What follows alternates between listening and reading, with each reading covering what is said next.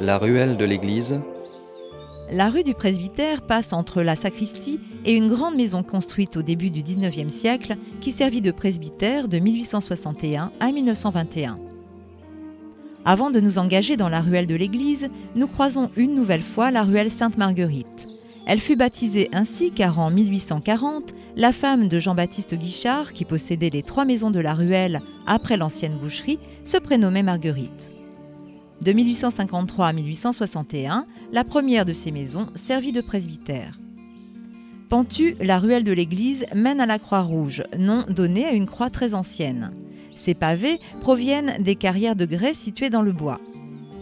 Et comme dans l'ensemble du canton, les murs en meulière et sable à lapin, les chaperons de plâtre ou fêtages de tuiles sur bandeaux de chaux sont des éléments très importants du petit patrimoine.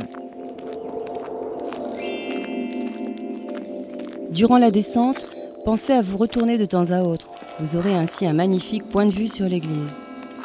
Arrivé en bas de la ruelle de l'église, faites quelques pas à gauche et allez vers l'ancienne distillerie de la Croix-Rouge.